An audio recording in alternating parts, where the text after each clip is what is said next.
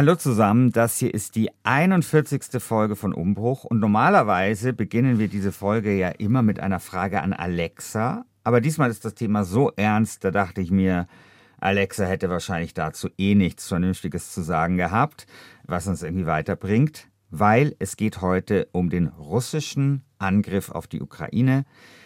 Und deswegen frage ich lieber dich, Christian, wie hast du denn den 24. Februar dieses Jahres erlebt?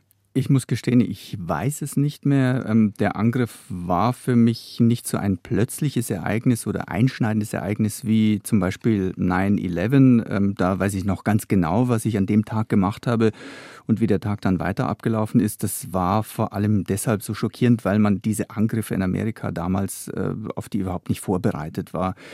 Bei dem Einmarsch in der Ukraine ähm, ging es mir so, da hatte ich das Gefühl, das hat ein längeres Vorspiel und irgendwie war der 24.02. zwar ein ziemlich deprimierender Tag, aber mich hat das dann am Ende nicht mehr groß überrascht und äh, deshalb verschwimmt der Tag mit, mhm. bei mir mit anderen Tagen davor oder danach auch. Natürlich ist trotzdem das Ganze ein ohne Zweifel ein sehr einschneidendes Datum gewesen. Ja, also seit dem 24. Februar ist auf jeden Fall sehr viel anders.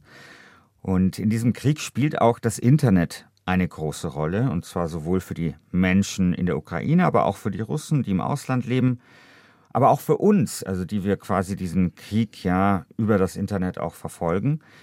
Welche Rolle das Internet genau spielt, darum geht es in dieser Folge von Umbruch. Los geht's mit der Nummer 41 von Umbruch. Ich bin Christian Sachsinger. Und ich bin Christian Schiffer.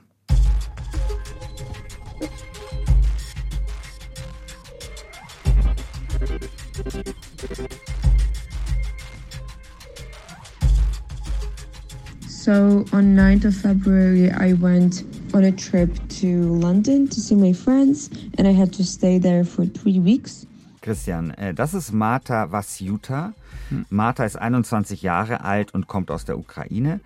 Und wie sie sagt, Anfang Februar fliegt sie zu Freunden nach London. Dieser Trip soll drei Wochen dauern, aber am Ende werden daraus drei Monate. Denn am 24. Februar 2022 überfällt Putin ihr Land und Martha erzählt, wie sie ja diesen Tag und diese Zeit erlebt hat. I usually go to bed really late, so I was waiting for Putin's and United Nations conference, and that's when I heard everything happen. So I, I was tracking everything live when I knew everyone in Ukraine sleeps from my family and friends.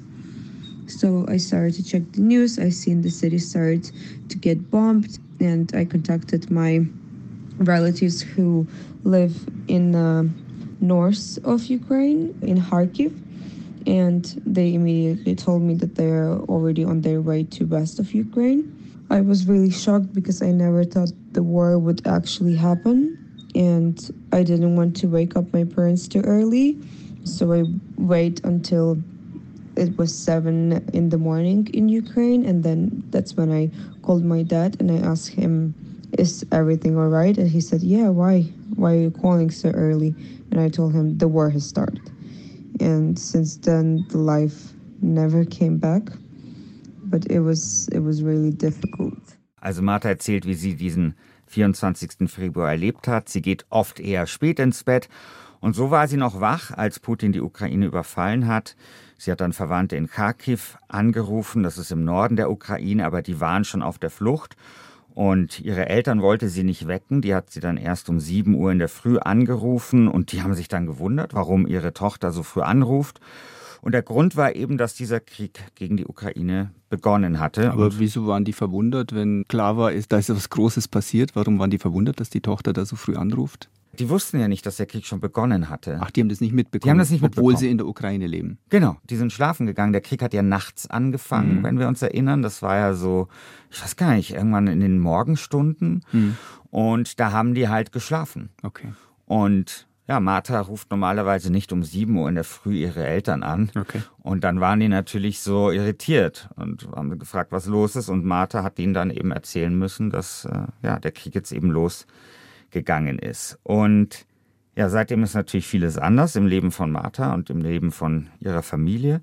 Martha hat dann aber noch etwas anderes gemacht. Also sie hat ja erzählt, sie ist da die, eigentlich die ganze Nacht ist sie wach geblieben und sie hat dann ein Video bei TikTok hochgeladen. Hm, also TikTok, die Videoplattform ursprünglich einmal vor allem von Kindern und Jugendlichen für ihre Tanzvideos genutzt, inzwischen aber eine Plattform, die auch von Altersgruppen deutlich darüber verwendet wird und die vor allem für ihren schlauen Algorithmus bekannt ist. Wir haben das in unserer Umbruchfolge 31, glaube ich, was genauer erklärt. Aber zurück zu Martha, Christian. Martha nutzte eigentlich TikTok genauso, wie du es beschrieben hast als Plattform zum Tanzen oder um ihre Lieblingslieder nachzusingen oder was halt so 21-Jährige halt mit TikTok oder auf TikTok halt so machen. Hm. Also es ist halt eine Plattform für ja, so kurzweilige und seichte Unterhaltung. Doch interessanterweise verwandelt sich TikTok für Martha in etwas anderes, nämlich plötzlich in so eine Art Megafon, mit dem sie die Welt über die Situation in ihrem Heimatland aufklären kann. Was macht Martha da genau auf TikTok? Also dieses Video, was Martha hochgeladen hat, da hat sie halt, glaube ich, nur so die Bomben gezeigt, die auf ukrainische Städte fallen. Und sie hat dieses Video hochgeladen und plötzlich hatte das so über eine Million Views. Also du hast schon erzählt, dieser Algorithmus von TikTok, der ist recht schlau und der erlaubt es auch, dass Leute, die jetzt gar nicht so viele Follower haben, vielleicht irgendwie so eine Art in Anführungsstrichen Hit landen können. Und das genau ist Martha passiert. Also sie, und woher hatte sie das Video? Das Video hatte sie tatsächlich von anderen Leuten, also die das auf TikTok gestellt haben. Also Martha tut oft so Dinge, die in ukrainischen Zeitungen zum Beispiel stehen, auf TikTok dann hochladen. Und sie lädt dieses Video hoch hm. und plötzlich ist Martha so ein kleiner TikTok-Star, ja, über Nacht. Hm. Und naja, sie zeigt halt vor allem eben Bomben, die auf ukrainische Städte fallen, die Zerstörung, die der Krieg anrichtet, das Leid der Zivilbevölkerung, aber sie zeigt auch den Widerstandsgeist der Ukrainerinnen und Ukrainer. Und sie wurde eben ja als junge Studentin über Nacht, wenn man so will, zu so einer Art Influencerin des Krieges, also so eine Art Kriegsfluencerin. Yes, that's why I started my TikTok account because I knew it was easier to reach a European audience when you are not in Ukraine because that was my purpose to tell foreign people more about the war in my country. And a lot of people said that they can't believe it's real. They thought it was only jokes and they didn't know that we had war for eight years.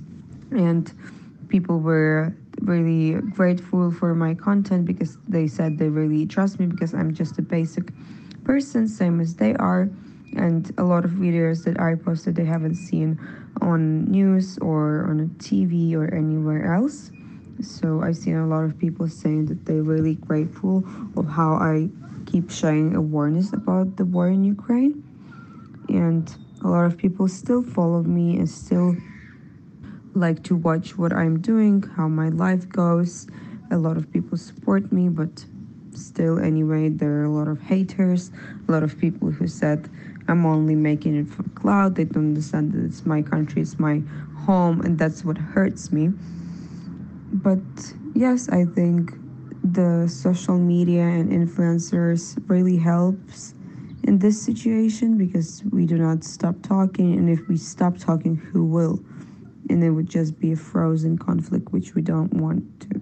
Martha erzählt, dass sie mit TikTok angefangen hat, um den Rest Europas besser zu erreichen, dass viele Leute ihr vertrauen, weil sie ein sozusagen ganz normaler Mensch ist und ihr glauben sie, das, was dann passiert oder was sie dort schildert.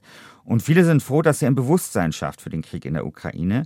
Und manche wollen auch einfach nur sehen, wie es Martha geht und was sie so macht. Also übrigens auch ich. Also man sieht zum Beispiel, jetzt ist Martha wieder zurück bei ihrer Familie und so weiter. Also man mhm. verfolgt mhm. natürlich auch so ein bisschen das Leben von einer ukrainischen Person und was, ja, welchen Einfluss den Krieg halt auf ihr Leben einfach hat. So bekommt der Krieg auch ein Gesicht irgendwie. Genau. Mhm. Es gibt natürlich aber auch Hater, also die nicht verstehen, die, die glauben, dass Martha das wegen Geld macht mhm. oder sowas, ja, und die nicht verstehen, dass es hier halt um Marthas Zuhause geht und das verletzt sie natürlich.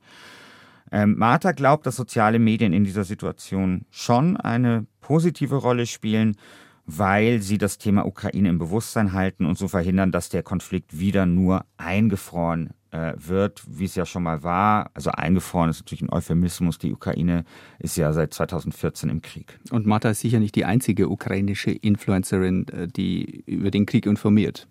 Genauso ist es. Also viele ukrainische Influencer nutzen ihre Reichweite, um der Welt zu zeigen, äh, was in der Ukraine passiert. Das ist auch sehr interessant. Also es gibt halt Influencerinnen aus der Ukraine, die haben halt Mode gemacht, ja, haben halt, mhm. was ich, eine Million Follower auf Instagram und plötzlich machen die halt dann, ja, informieren die über den Krieg und erreichen so natürlich viele, viele Leute oder Leute haben irgendwie über Computerspiele auf äh, Twitch live gestreamt und plötzlich informieren die aber über den Krieg in ihrem Heimatland. Also das ist was, was passiert ist und TikTok ist dabei eine der wichtigsten Plattformen tatsächlich und es ist jetzt schon die Rede davon, dass der Ukraine-Krieg der erste TikTok-Krieg sei. Also so ein bisschen wie der spanische Bürgerkrieg vielleicht der erste Krieg der professionellen Kriegsfotografie war oder der Zweite Weltkrieg der erste Radiokrieg oder der Vietnamkrieg wird ja immer so als erster Krieg auch betrachtet, bei dem das Fernsehen eine ganz große Rolle gespielt hat. Diese US-amerikanische Schriftstellerin, Medienwissenschaftlerin auch, Susan Sontag, die hat vor 20 Jahren geschrieben, dass Kriege Teil der heimischen TV-Unterhaltung geworden seien. Das war damals, glaube ich, anlässlich des Irakkriegs. Und heute sind vielleicht die Bildschirme kleiner geworden und wir tragen halt diese bewegten Kriegsbilder eigentlich die ganze Zeit in unserer Hosentasche herum. Und das mhm. ist das, was mich jetzt auch interessiert hat für diese Umbruchfolge, mhm. was das eigentlich bedeutet.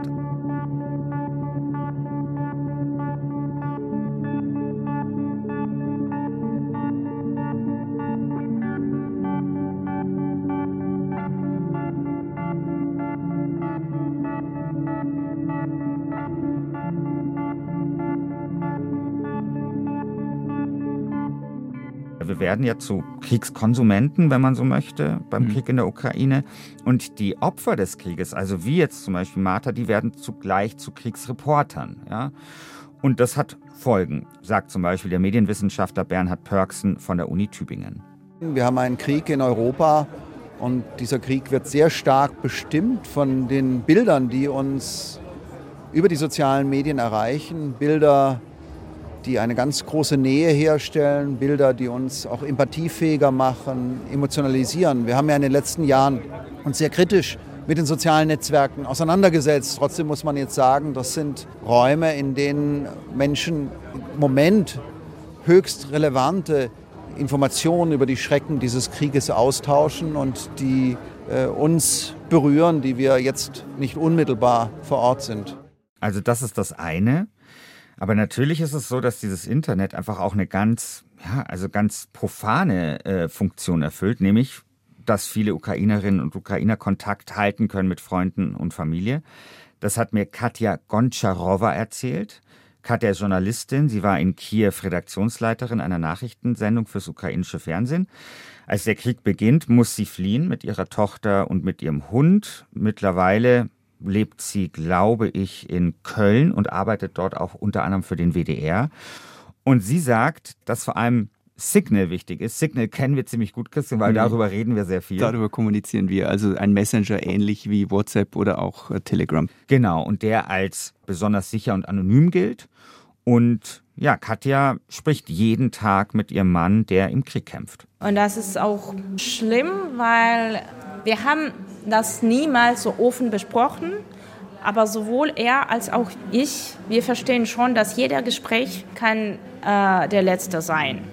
Und er hat mir letztes Mal, wir hatten sogar gestern telefoniert, wir hatten äh, sogar eine Videokonferenz und er meinte, du hast so ein schönes Lächeln.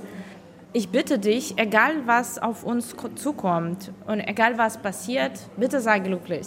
Ich musste dann weiterhin lächeln, aber als der Gespräch vorbei war, musste ich natürlich weinen, weil das empfand ich, als ob er von mir Abschied nehmen würde.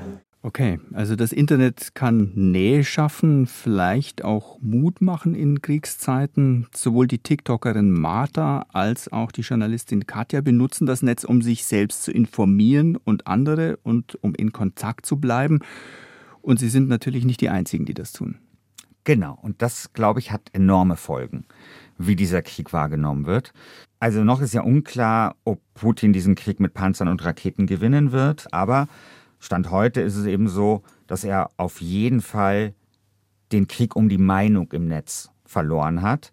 Hm. Zumindest, da muss man immer ein bisschen vorsichtig sein, zumindest in der westlichen Welt. Hm. Also im globalen Süden, in anderen Ländern, China und so weiter kann das natürlich ganz anders aussehen, aber zumindest für die westliche Welt, glaube ich, kann man das ganz gut sagen. Und das hat nicht nur was jetzt mit der erdrückenden Macht des Faktischen zu tun, also damit, dass Russland in diesem Konflikt eindeutig der Aggressor ist, sondern eben auch damit, dass die ukrainische Politik und die Zivilgesellschaft schon sehr früh den Umgang mit dem Netz gelernt hat. Und das ist wichtig zu erwähnen, das äh, passierte nicht am 24. Februar, sondern noch Ende 2013 mit Maidan. Damals haben die ukrainischen Journalisten, die zum Beispiel mit Channels Politik nicht einverstanden waren, die haben angefangen zu streamen. Und seitdem ist immer, da kommen äh, die ganz wichtigen Neuigkeiten auch von Officials immer in Twitter oder in Instagram oder in Facebook. Da musst du als Journalist erstmal, was ist deine Quelle? Facebook, nein, das kann nachher nicht sein. Da muss man nachher recherchieren. Aber diese Informationsanlässe werden immer wieder am Anfang in Social Media veröffentlicht und erleuchtet. Und das schon seit knapp zehn Jahren, weil sich die ganze Konfliktsituation zwischen Ukraine und Russland natürlich schon so lange hinzieht. Also spielen die sozialen Medien ähm, vor dem Krieg auch schon eine große Rolle für die ukrainische Öffentlichkeit. So ist es. Und das wurde auch durchaus kritisch gesehen. Also insbesondere und vor allem bei dem ukrainischen Präsidenten Wlodomir Zelensky. Der wurde ja eigentlich auch über die sozialen Medien sehr stark in das Präsidentenamt getragen und galt dann aber ehrlich gesagt als Präsident, der besser im Twittern ist als im Präsidentsein erstmal. In Kriegszeiten wiederum ist War es das anderen. genau gut, ja. Genau, also da haben sich die Anforderungen dann geändert, natürlich schlagartig. Und da ist es dann wieder gut, wenn man weiß, wie man die sozialen Medien bespielt und das auch noch als Schauspieler, da vielleicht auch jemand ist, der sich mit Medien einfach generell sehr gut auskennt. Du erinnerst dich ja sicherlich an seinen Spruch, ich brauche Munition und keine Mitfahrgelegenheit. Mm, das war seine Antwort auf das Angebot der USA, ihn aus Kiew auszufliegen und ihn damit vor den russischen Angriffen in Sicherheit zu bringen, wollte er aber nicht. Genau, wollte er nicht. Und dieser Satz, ich brauche Munition und keine Mitfahrgelegenheit, das ist natürlich so ein One-Liner, Hm. der ist wie gemacht für das Zeitalter der sozialen Medien. Ja. Das teilt man, das liked man. Das wird, ich meine, ich habe jetzt schon T-Shirts damit gesehen. Also das ist einfach ein Satz, wie gemacht fürs Internetzeitalter, wie gemacht fürs Zeitalter der sozialen Medien. Und ich habe noch ein zweites Beispiel mitgebracht, das ich in diesem Zusammenhang super interessant finde. Das hören wir mal uns kurz an. Всім добрий вечір. Лідер фракції тут, голова офісу президента тут, Christian, Erinnerst du dich an dieses Video?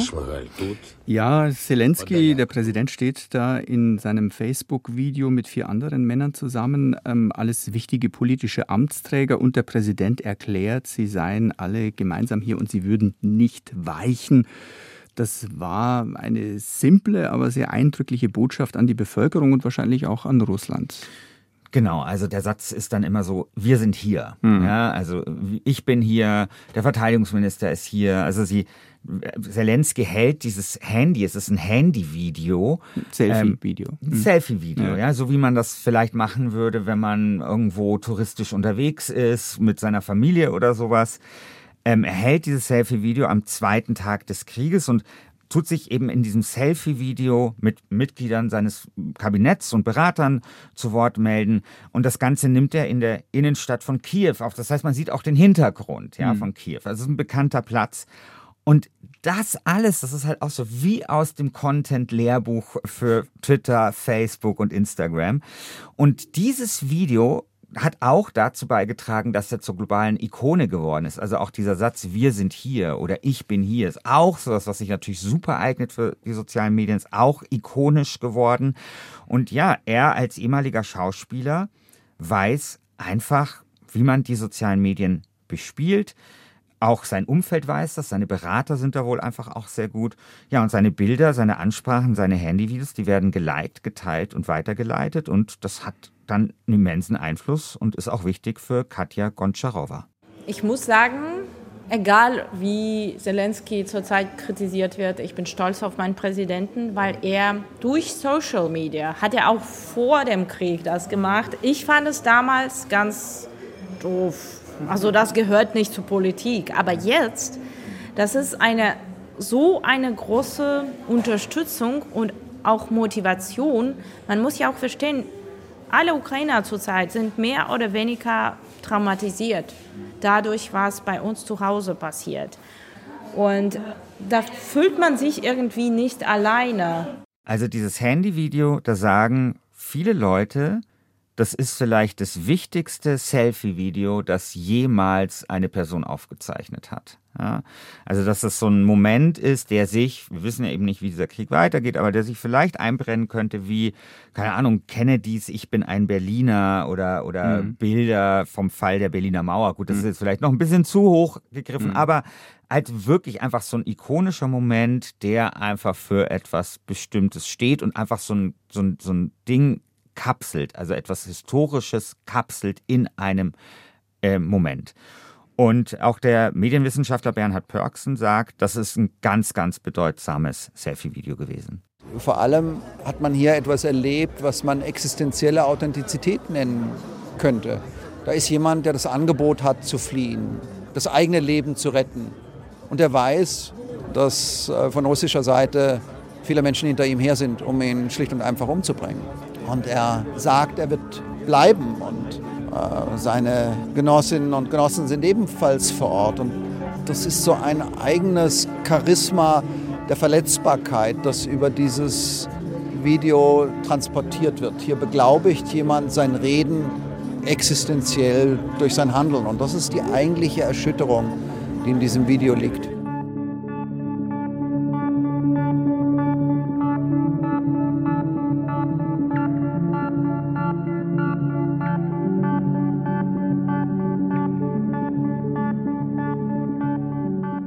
Christian, wie verfolgst du eigentlich diesen Krieg im Internet? Ich muss gestehen, dass ich da so ein bisschen nachlässig und müde geworden bin. Ähm, in den ersten Tagen und auch Wochen habe ich mir natürlich ständig alle möglichen Nachrichtenseiten aufgerufen, um die Entwicklung genau mitzubekommen. Aber inzwischen hat meine Aufmerksamkeit wirklich nachgelassen. Also ich ermüde ein bisschen und ich muss zugeben, ich wende mich auch wieder verstärkt anderen Themen zu, so schlimm das Geschehen in der Ukraine auch ist. Aber ähm, ich habe das Gefühl, es gibt auch wieder andere Dinge, die für mich persönlich wichtig sind und ähm, es, es zermürbt mich auch ein bisschen mhm. vielleicht. Wie ist das bei dir? Ähm, bei mir ist es tatsächlich anders. Also ich bin immer noch jemand, der das sehr, sehr intensiv verfolgt und ich bin da auch sehr irritiert, wenn ich mich selber dabei ein bisschen beobachte. Hm. Also du musst dir vorstellen, ich folge mittlerweile auf Twitter, ich weiß nicht wie vielen ehemaligen also pensionierten US-Generälen, die irgendwie jeden Tag in äh, langen Threads, also das sind so Twitter-Posts mit mehreren ja. Einträgen quasi, diesen Krieg erklären, die Frontverläufe mhm. erklären. Ich habe mir wirklich extrem viel Wissen angelesen, das ich noch nicht hatte vor drei Monaten oder vor vier Monaten. Ich kann dir, könnte dir sofort erklären, was der Unterschied zum Beispiel zwischen einer Stinger und einer Javelin-Rakete ist. Mhm. Hätte ich nicht gewusst früher. Und ich beobachte das einerseits, also mich selber dabei fasziniert, aber finde das auch ein bisschen verstörend, muss ich sagen. Aber warum äh, steigst du da so tief ein? Warum hast du es vielleicht bei vorherigen Konflikten nicht gemacht? Also dieser Konflikt ist natürlich einer, der sich schon noch mal unterscheidet von anderen, weil der halt so krass gefährlich ist. Ja? Mhm. Also das ist ja so einer, wo auch ein nuklearer Einsatz plötzlich irgendwie so eine Drohung zumindest im Raum stand und so. Und das unterscheidet den natürlich einfach. Und ich habe vielleicht so ein bisschen das Gefühl, dass das auch so eine Art vielleicht ähm, Strategie ist, mit dieser Sorge, mit der mich dieser Konflikt dann doch erfüllt, auch umzugehen. Aber du glaubst nicht, dass du vielleicht auch selbst den sozialen Medien auf den Leim gehst, die da ja auch Aufmerksamkeit äh, spielen und darum buhlen? Ja, also das spielt sicherlich eine Rolle, aber ich glaube, dass ich, also so sehr bin ich dann doch Politikwissenschaftler, dass ich schon weiß, dass dieser Konflikt auch einfach ein anderer ist von der Qualität her. Hm. Also das ist schon nochmal was ganz, ganz Besonderes, mit was wir es hier zu tun haben. Ich meine, der, der Krieg geht ja seit 2014 und natürlich hat mich der Krieg 2014 damals wenig interessiert, ja, mhm. oder ich habe da wenig mitbekommen. Die Medien haben natürlich auch weniger darüber besprochen, aber es ist natürlich auch nochmal was ganz anderes, als wenn ein souveränes Land jetzt in der Form angegriffen wird und dann sozusagen auch so eine Atomdrohung irgendwie mitschwingt und das in Europa. Das ist schon etwas Besonderes, aber das ist halt so, verfolge ich halt diesen Krieg, auf Twitter insbesondere oder generell in den sozialen Medien. Und das ist halt, finde ich, eine interessante Beobachtung. Also auch wie nah dieser Krieg an jemanden, an uns heranrückt. Also man sieht ja eben Handyvideos von Soldaten, die kämpfen oder äh, ja, Handyvideos von Soldaten, auch die sterben. Also, ne, also das ist alles das, was, was hier passiert. Man kann wie durch so ein Guckloch sozusagen in diesen Krieg hineinschauen. Und es fühlt sich manchmal so an, als würde man diesem Krieg in Echtzeit beiwohnen. Aber ist man dann nicht auch schaulustiger? Ja, das ist die Frage. Also ob das halt immer auch voyeuristische Gelüste mhm. natürlich befriedigt. Ich würde das natürlich für mich jetzt erstmal ausschließen, mhm. ja, äh, wenn, wenn, du mir diese Frage stellst. Ich weiß aber nicht, ob da vielleicht das doch irgendwie eine Rolle spielt, aber es ist natürlich einfach so, es macht schon etwas mit einem und es ist etwas, was man, was einen dann so tief berührt und beeindruckt auch und da muss man dann eben aufpassen. Deswegen ist deine Frage, finde ich, auch sehr wichtig, weil auch so dieses Gefühl der Authentizität, das kann dann natürlich auch trügen. Also das hat mir zum Beispiel mhm. auch der Netztheoretiker Michael Seemann erzählt, dem es übrigens ganz ähnlich geht wie mir. Also der hat, ich habe mit dem gesprochen, also ganz ähnlich konsumiert er diesen Krieg und er sagt eben auch, man muss da gerade was so diese Authentizität, diese geglaubte Authentizität angeht, muss man sehr vorsichtig sein. Das ist natürlich aber auch sehr, sehr verzerrend, ne? weil das, was dann zu uns dringt über unsere Timelines, äh, was dann halt irgendwie retweetet wird zu uns und so weiter und so fort, das ist natürlich immer eine Selektion und man kann sehr, sehr schnell in den Modus verfallen, dass man glaubt, dass das, was man sieht, sozusagen repräsentativ ist für die Realität auf dem Boden in der Ukraine. Und das ist natürlich nicht der Fall. Ja? Ich habe jetzt also mindestens 1000 zerbombte russische Panzer gesehen. Ich habe noch nicht einen einzigen ukrainischen zerbombten Panzer gegeben. Ich weiß, dass es zerbombte ukrainische Panzer gibt. Ja? Aber die kriege ich nicht besonders oft zu sehen. Und ich glaube, man, man darf sich da nicht zu sehr was vormachen, dass das, was man sozusagen dort in seiner gefilterten Realität bekommt, dass es irgendwie repräsentativ wäre, sondern da muss man immer so einen Abstand von versuchen zu halten und versuchen irgendwie dann doch die entsprechenden Meta-Analysen zu finden und die dann einfließen zu lassen in das eigene Weltbild. Mhm. Ich finde das sehr schwierig, ähm, mhm. Meta-Analysen ähm, zu führen bei jedem Video, das ich so zugespielt bekomme. Und ich sehe es auch für uns klassische Medien als große Herausforderung, gerade wenn wir versuchen, bei BR24 auch einen mhm. Überblick zu liefern und nicht irgendwie äh, das erste reißerische Video ähm, rauszuspielen. Das ist eine große Herausforderung, der wir da gegenüberstehen. Ja, absolut. Aber diese Herausforderung, die gab es natürlich früher auch schon immer. Es gibt ja diesen Begriff, der ja auch von Clausewitz noch stammt, so der Nebel des Krieges, ja, dass man halt nie genau weiß, was eigentlich so passiert. Aber das Problem ist, dass halt quasi diese sozialen Medien dazu führen, dass wir glauben, es gäbe diesen Nebel des Krieges halt nicht. Man, den gibt es natürlich trotzdem noch. Ja. Und die Wucht der sozialen Medien bekommen wir aber gerade eben erst so richtig äh, zu spüren. Also da baut sich ja immer mehr auf an Bildern und an Videos. Eine solche Flut, hast du ja selber beschrieben, mhm. gab es vorher nicht in der Art. Genau, und ich meine, die sozialen Medien zeigen halt eine Realität, aber es ist natürlich eine verzerrte Realität. Mhm. Ja, also ich meine, das wissen wir ja. Also man kriegt ja bei Twitter, Facebook und Instagram hängt das, was man halt zu sehen bekommt, maßgeblich davon ab, welchen Quellen man folgt. Also ich zum Beispiel meinen, meinen pensionierten US-Generälen, die mir immer das erklären.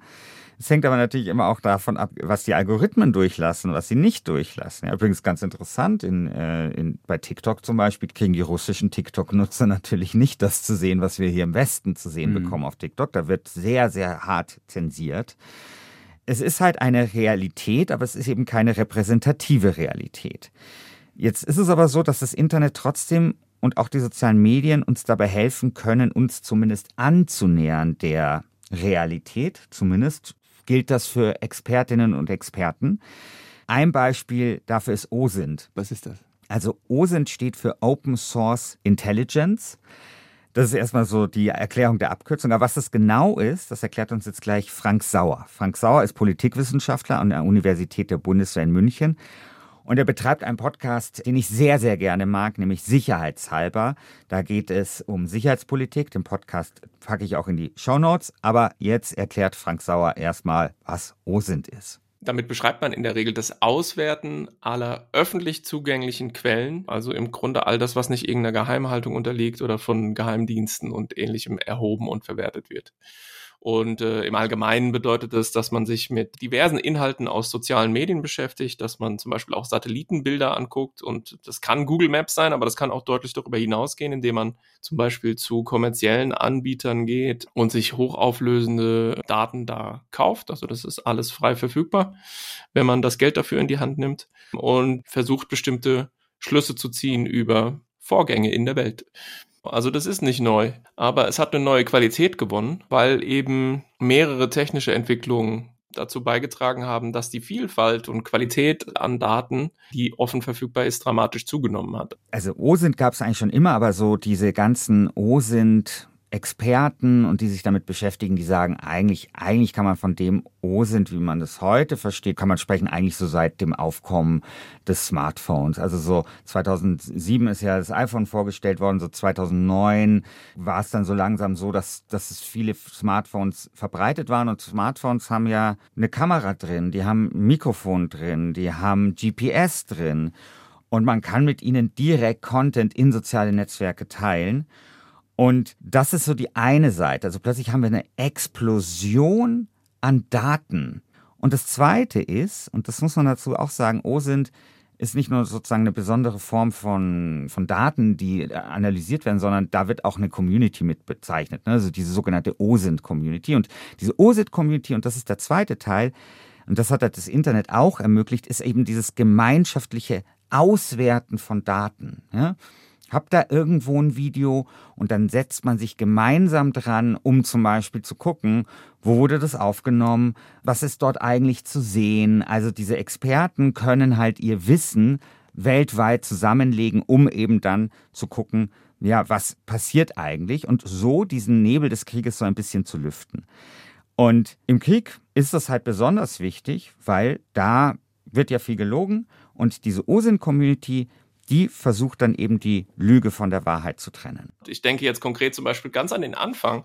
Vor dem Krieg kursierten Videos, die offensichtlich von russischer Seite da irgendwie verbreitet wurden und die sollten eben Angriffe zeigen von ukrainischer Seite. Die wirkten schon etwas seltsam auf die Augen ungeübter Beobachter, aber die wurden dann eben sehr, sehr schnell von dieser OSINT-Community online auseinandergenommen und da meine ich wirklich also innerhalb von Minuten oder wenigen Stunden und da hat man dann eben zum Beispiel gesehen, dass diese vermeintlichen Explosionen eines Tanklagers, die da von ukrainischer Seite eben verursacht worden wäre durch einen Angriff, dass das eigentlich altes Videomaterial war, äh, irgendwie, ich glaube, aus dem Jahr 2011 äh, von, von irgendeiner Übung. Das war auf jeden Fall überhaupt nicht das, äh, was die russische Seite behauptet äh, hatte, was es eben wäre oder was es zeigen sollte. Was da gemacht wird konkret, ist dann eben zum Beispiel zu gucken, okay, ich habe hier ähnliches Material gefunden ähm, und dann legt man die Tonspuren übereinander und dann sah man dann zum Beispiel eben im Falle dieser Explosion dieses Tanklagers, dass diese Tonspur komplett identisch war zu diesem zehn Jahre alten Video.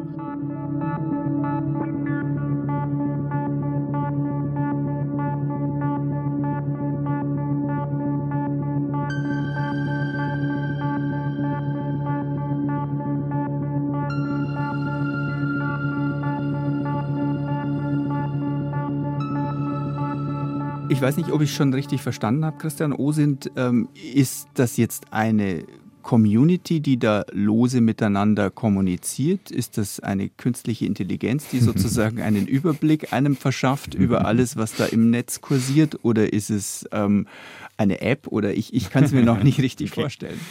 Also eine künstliche Intelligenz ist es schon mal nicht und eine App ist es auch nicht. Es ist oft ein Hashtag. Also wenn du mal guckst äh, auf Twitter, wenn so ein Hashtag OSINT dahinter steht, dann weißt du, okay, jetzt geht es sozusagen um genau das. Also nämlich um öffentlich einsehbare Daten und eben um diese Community, die diese Daten auswertet. Das ist eben beides. Also das eine ist eben, was Frank Sauer gesagt hat. Okay, Open Source Intelligence, das heißt, diese Explosion an Daten macht man sich zunutze. Ja?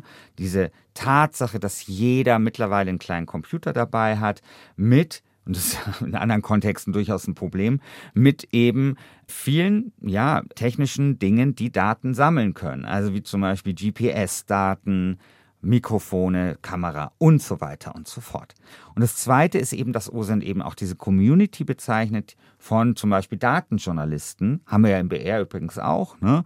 Ähm, Datenjournalisten, Organisationen, aber auch Experten, die sich mit bestimmten Dingen auskennen, die diese Daten dann halt zusammentragen und dann analysieren. Und dann sehr genau erklären, warum zum Beispiel ein Video fake ist oder nicht.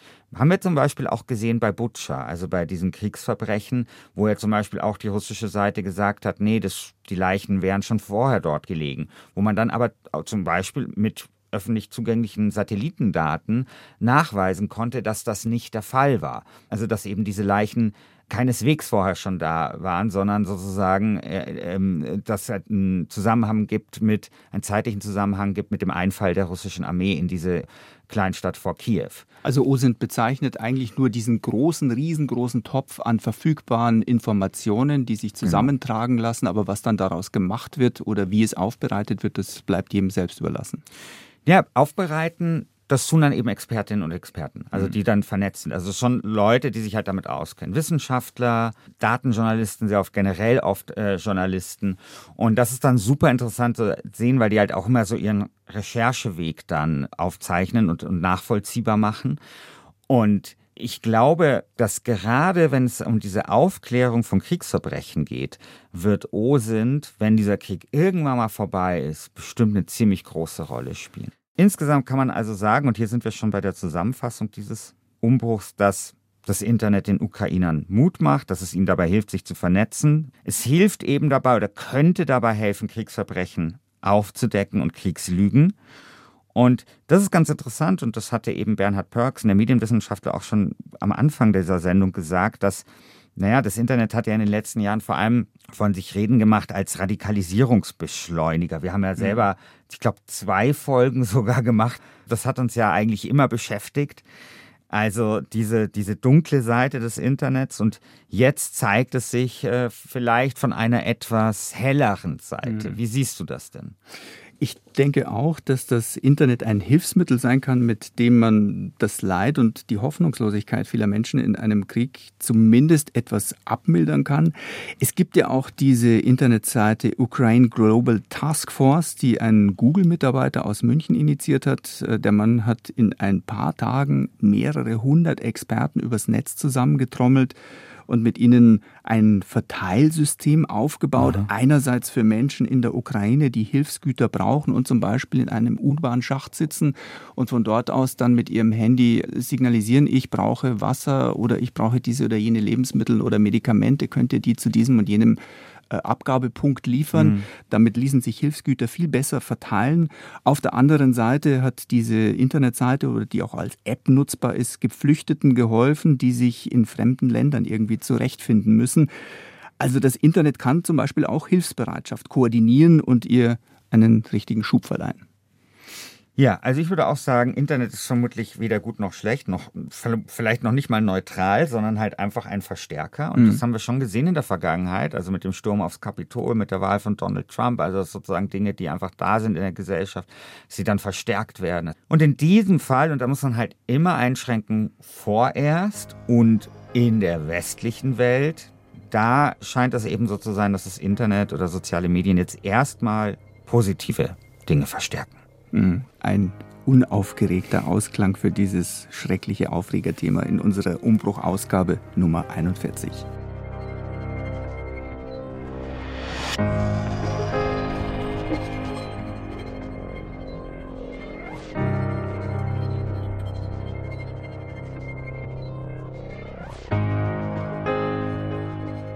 Christian, was gibt's denn beim nächsten Mal?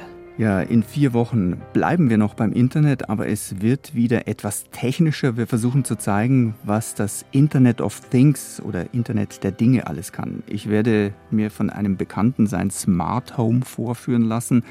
Also vernetzte Eingangstüren und Jalousien, Toaster und Waschmaschinen und was weiß ich noch. Und äh, wir werden dabei dann versuchen zu klären, bringt uns dieser ganze Firlefanz wirklich etwas und wie sicher ist das Internet mhm. der Dinge? Oder andersrum, welche Gefahren birgt es in sich? Da bin ich ja sehr gespannt. Ja, bis dann, euer Christian Sachsinger. Und euer Christian Schiffer.